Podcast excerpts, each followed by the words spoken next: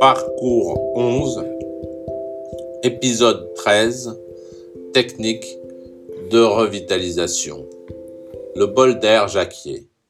L'ozone, O3, peut être utilisé de la même façon, mais ce gaz est agressif et irritant, d'où la nécessité de la déconcentrer.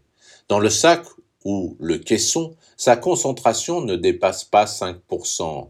Après un bain de 20 minutes, la peau est rouge, légèrement congestive. Ce type de bain favorise l'oxydation. L'eau 3 peut être utilisée aussi par voie rectale pour détruire des amibes dans les intestins. Pour la respiration, l'ozone est diffusé dans l'air ambiant. Son odeur âcre indique la limite de la concentration.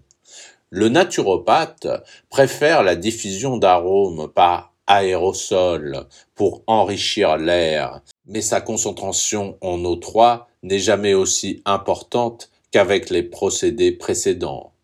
Le bol d'air Jacquier n'est pas producteur d'O2 ou d'O3.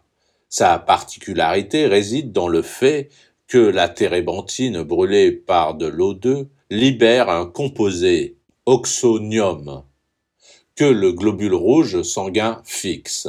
Ainsi, son rendement dans la prise et la distribution de l'O2 pulmonaire se trouve accru.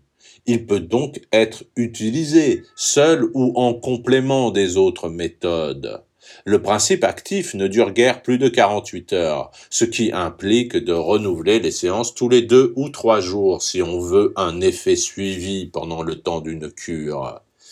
La médecine hyperbare peu utilisé en France, excepté dans les centres d'urgence, est tout à fait valable. Dans un caisson hyperbare, le sujet subit une pression de 2 à 4 bars, 2 à 4 fois la pression atmosphérique, ce qui oblige les gaz et surtout l'O2 à pénétrer dans le sang jusqu'aux cellules, la circulation des gaz s'effectuant dans l'organisme par différence de concentration. Tous ces procédés utilisant les gaz en hygiène ou en médecine naturelle devraient être développés car l'oxygène est l'atome de toutes les réactions organiques. Parole d'expert, Alain Rousseau, Institut Alain Rousseau 2005.